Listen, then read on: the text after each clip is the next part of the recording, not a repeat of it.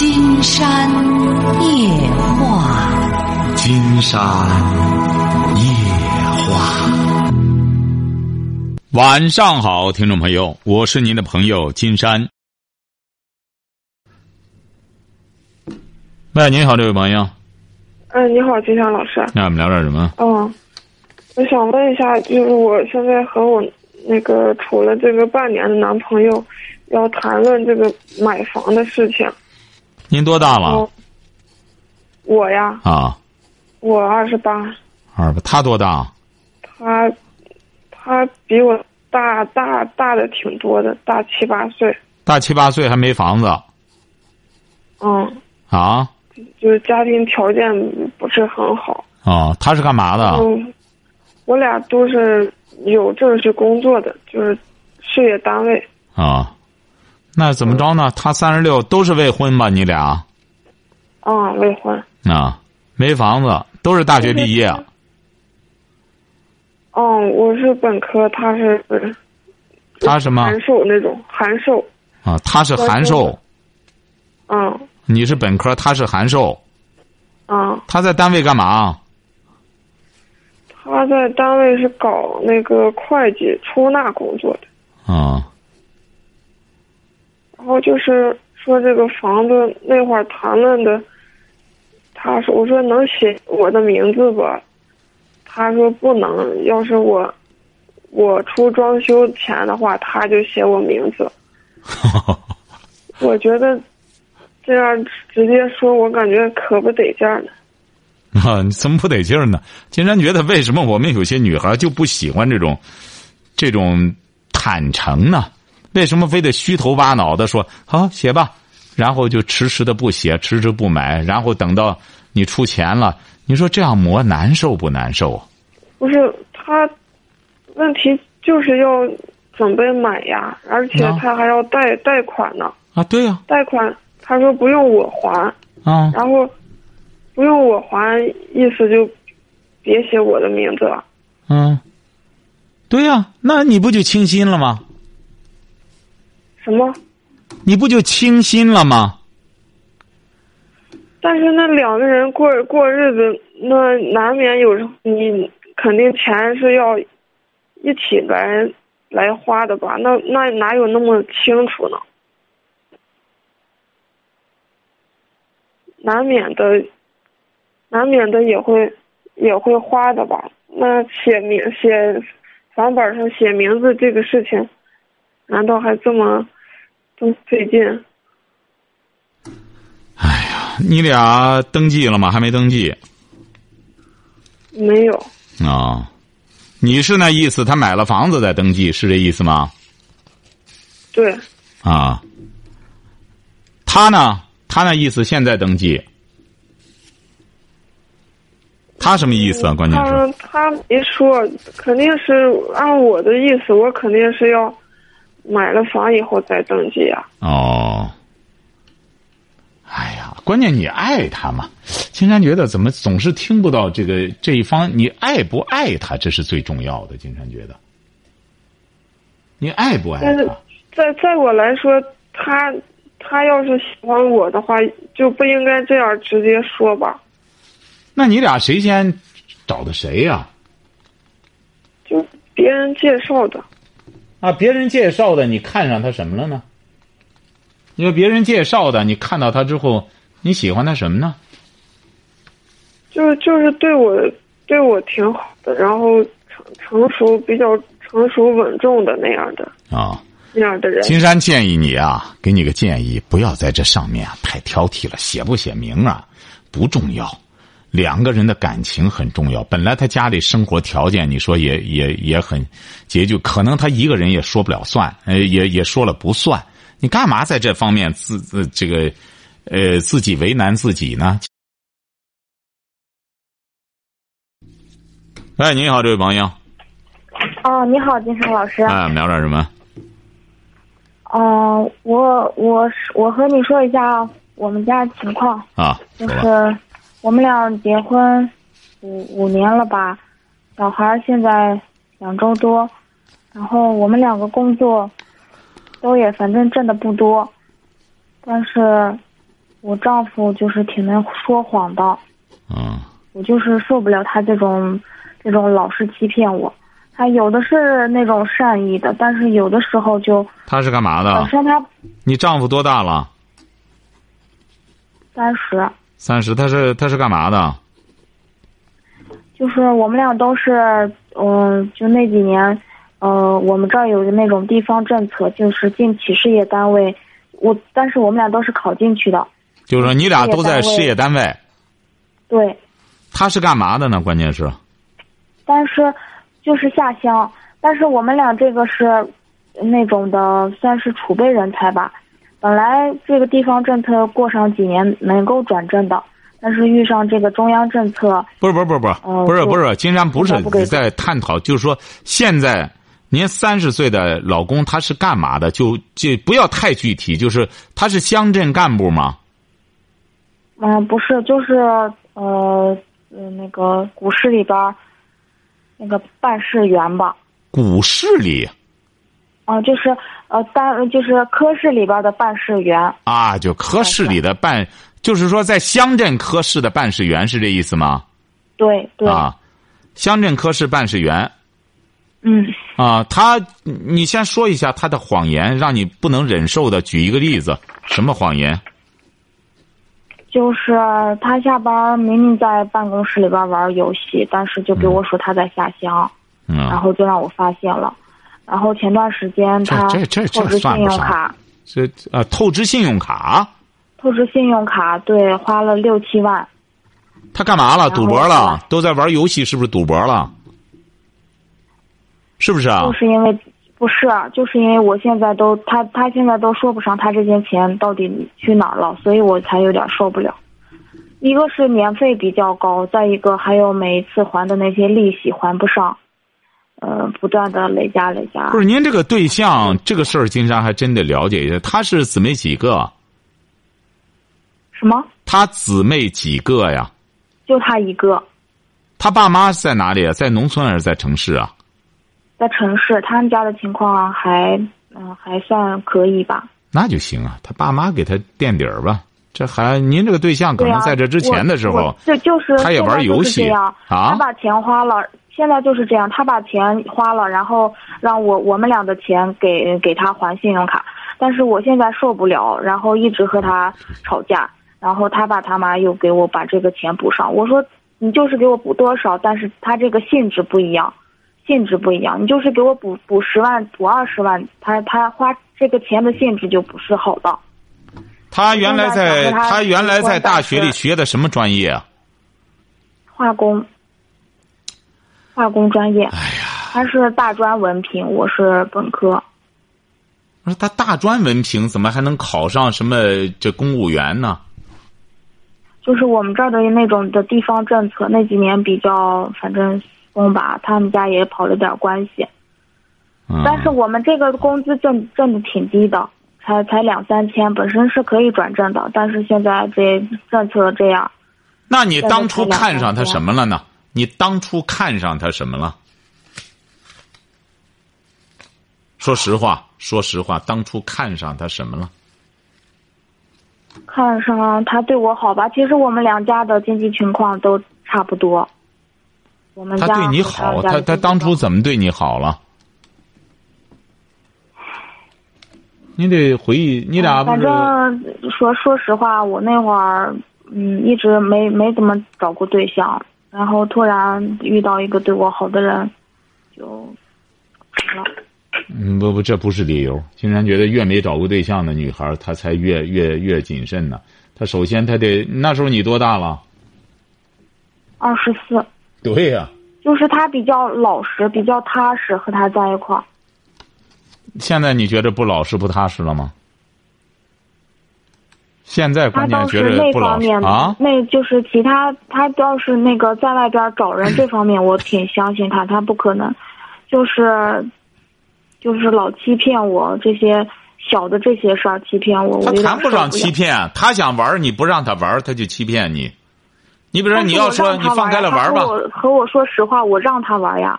你你让他玩儿他赌他这玩儿这个一弄弄上六七万，你允许吗？他透支六七万，你允许吗？我现在问他钱花在哪儿，他都说不上来。他能说上来吗？他这个他这个游戏，金山不是一再讲吗？他这个游戏啊，他为什么吸引着好多人去玩这个东西？小孩的时候啊，金山搞过这个调查，你也没看，就是小孩的时候，主要是因为它里边那个暴力，哐哐的在那弄那些玩意儿，些孩子啊，吸引一些五六岁的小孩他觉得挺好玩鼓的那东西。一般的到了十四五岁的这个孩子，主要里边那些色情的东西、黄色的东西，在让他们痴迷。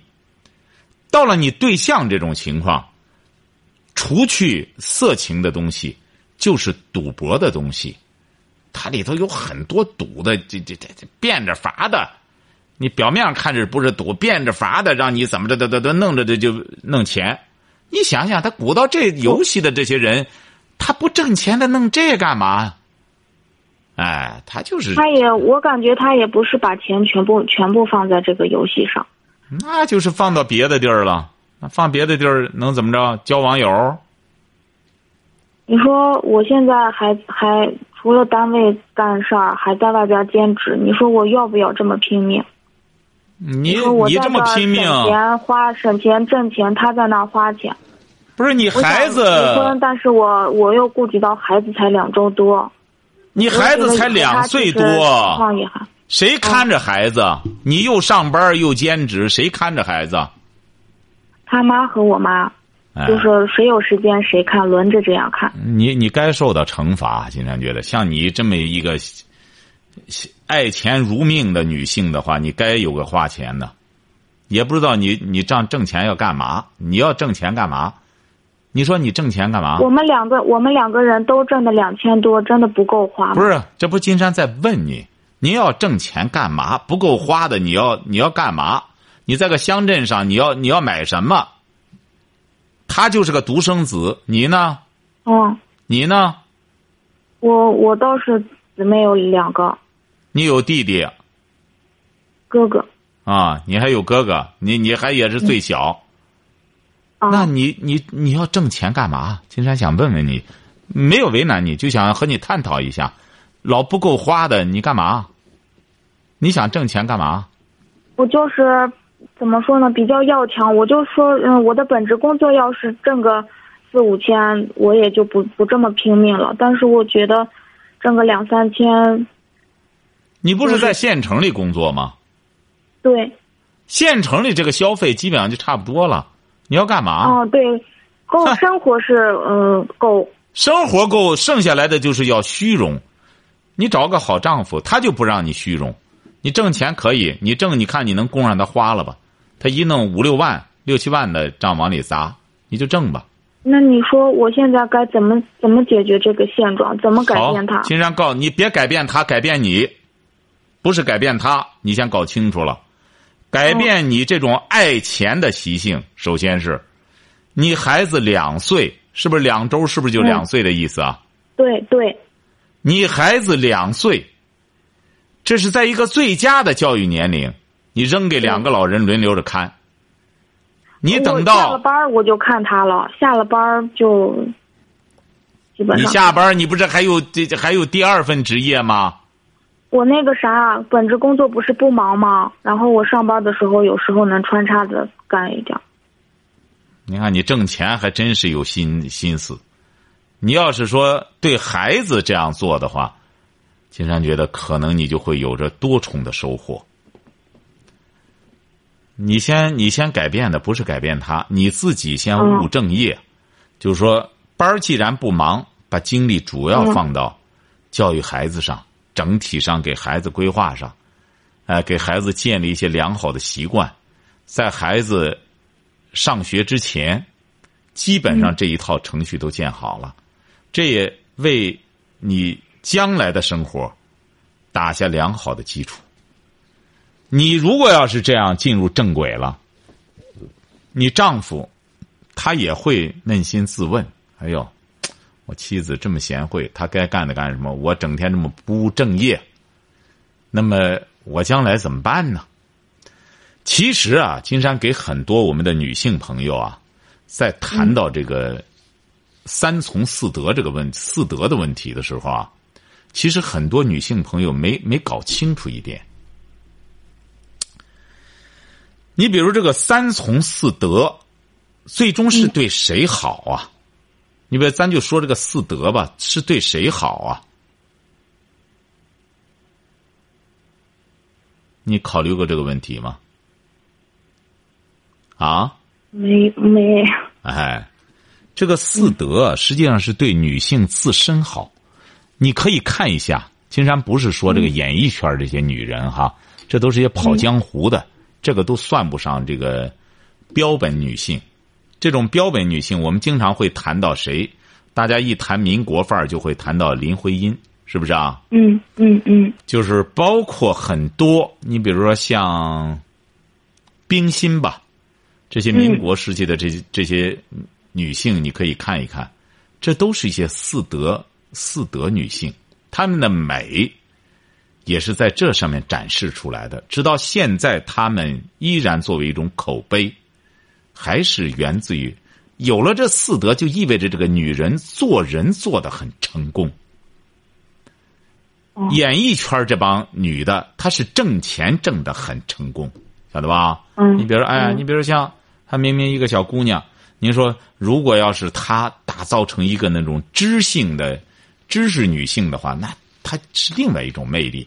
但是人家就在这个圈子里混，混来混去，混上一大笔钱，怎么着的？就像包括前段时间那个说这个香港一个女的也是三级片演员，最终说这熬到现在也三四十多了，可能哎，终于嫁入豪门了。您说这个女性转这么一大圈儿。沧桑江湖几十年，好呢，嗯，还是说白了，在家里相夫教子好呢，是不是啊？哦，哎，所以说我们有些女性啊，她还是没有想明白，这个过去的女性啊，她之所以走了这个，要不然娱乐娱乐嘛，这个旁边一个女字旁，这边一个误，就是误入歧途，进入这个演艺这个戏子圈。他们都是没有办法，晓得吧？你比如说谁拍的那个《霸王别姬》，你看都是怎么阴差阳错进这个圈的，那就不得了，这都是跳火坑啊！哎，你一进来之后，你就由不得你了。女孩子进这个圈身子还有你吗？你想混碗饭吃？导演不赏你饭，不干什么？你演演给谁看去？谁给你看？这不明显的就是这样吗？你不这个。就是身子就不是你的了，你必须得受到一种支配，圈里的这种支配。所以说，有些女性她搞不清楚，人家有一些呢是没辙啊。嗯，哦，您说，我听着呢。您看，所以说你现在要明智的话，就是在个县城里边，两千来块钱，甭说两一千来块钱也可以呀，也会生活的很好啊。他又没有那种攀比的消费。所谓的现在在，倒是我们两家的家庭情况都还行，就是他不是家庭情况，他不是家庭情况的问题。你呀，如果要是投身于孩子的这种教育，其实呢，金山讲过，投身孩子的教育啊，它不是一种理性的行为，它应该在很大程度上是一种感性。怎么讲呢？他爱孩子。嗯，哎，你比如金山这个教养，就谈到他得爱孩子，他才会有这个因果关系，教育让孩子有修养。哎，这个母亲她本身，她，我今天，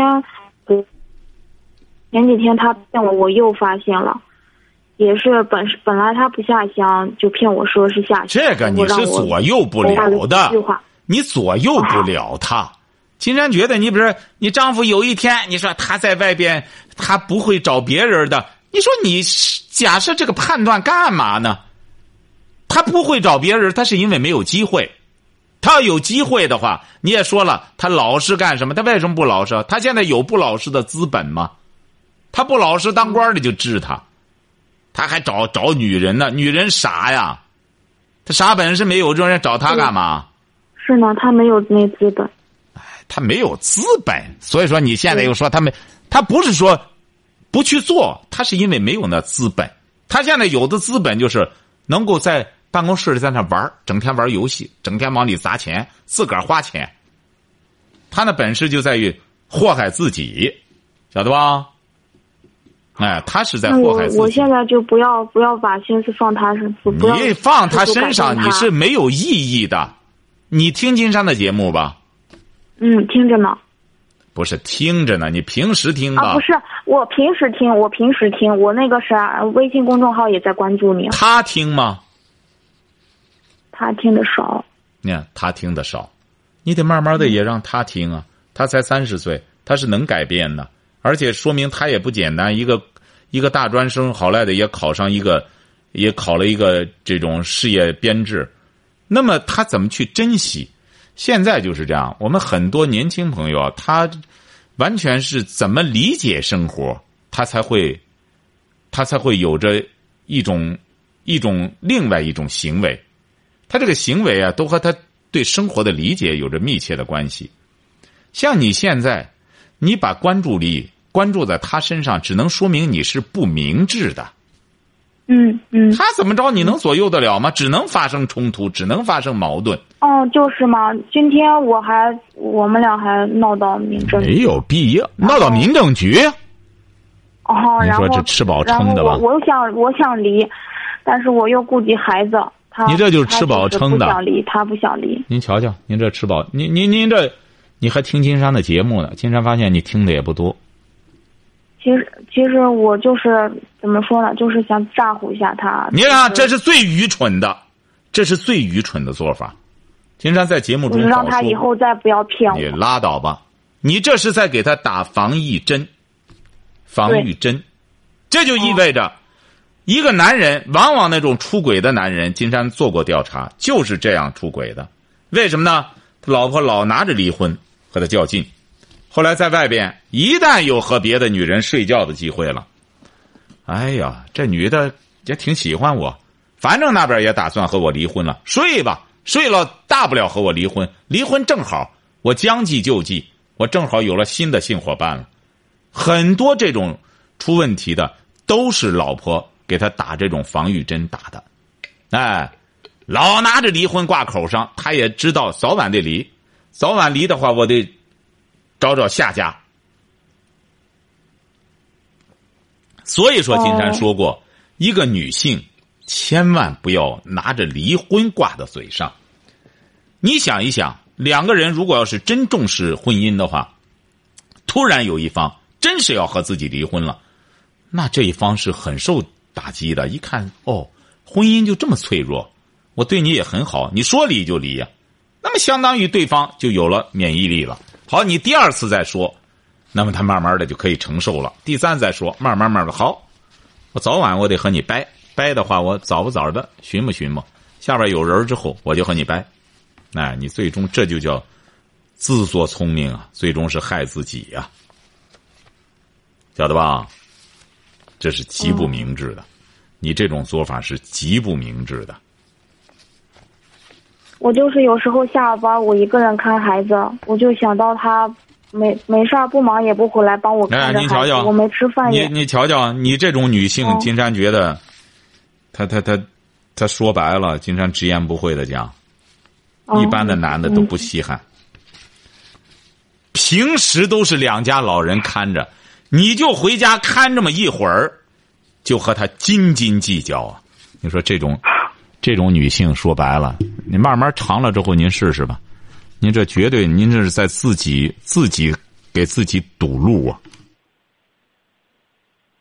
哦，我听了您这节目才觉得都是我的问题啊，我还一直觉得都是他的问题。都是你的问题，你这个女性太自说我私了，挺爱钱的，哎，你他说我挺自私的。哎，你又自私又又，你就是说怎么着呢？受到一种最世俗的一种东西的影响，最肤浅的东西的影响。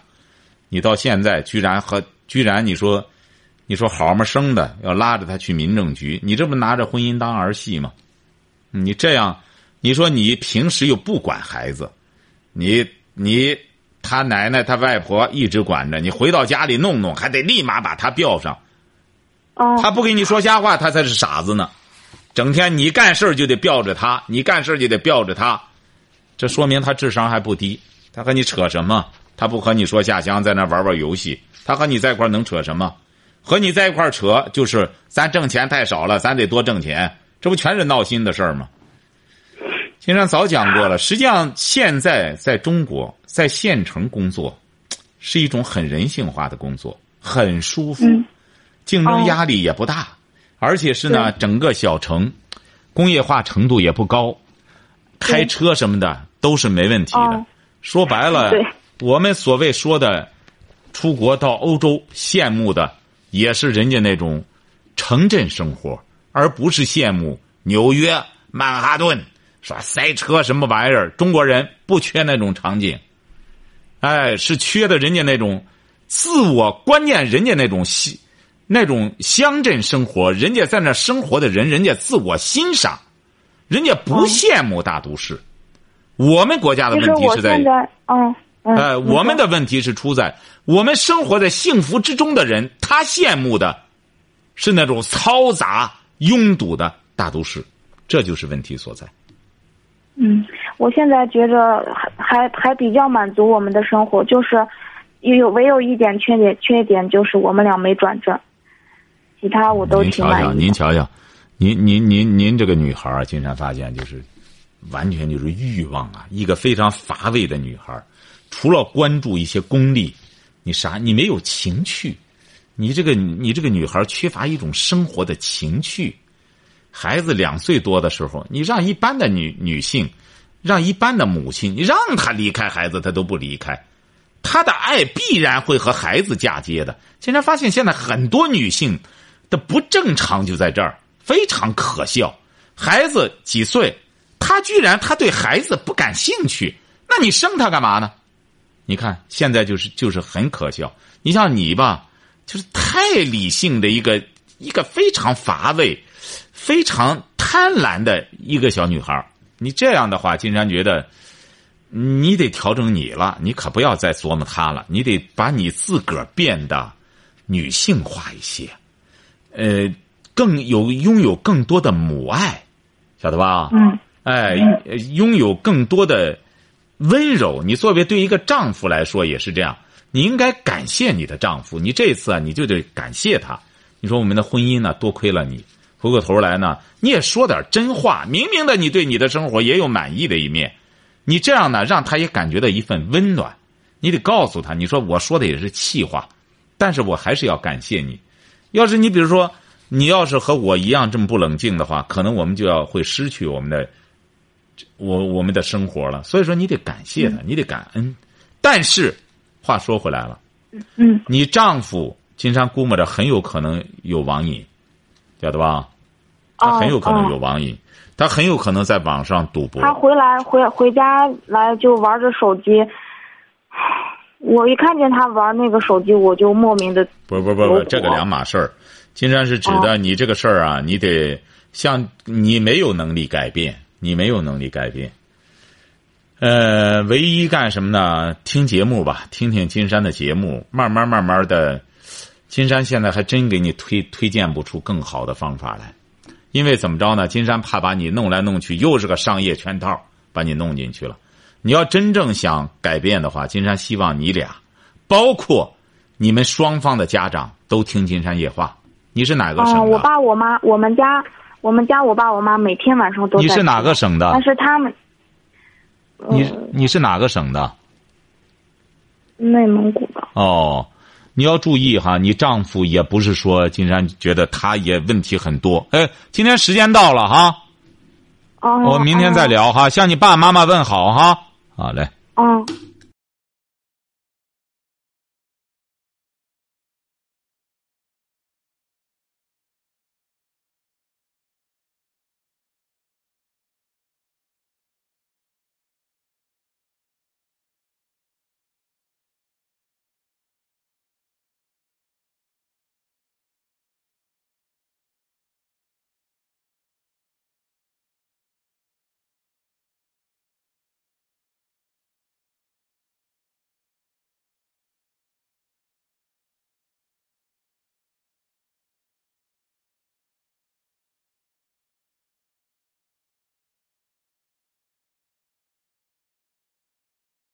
好，今天晚上金山就和朋友们聊到这儿。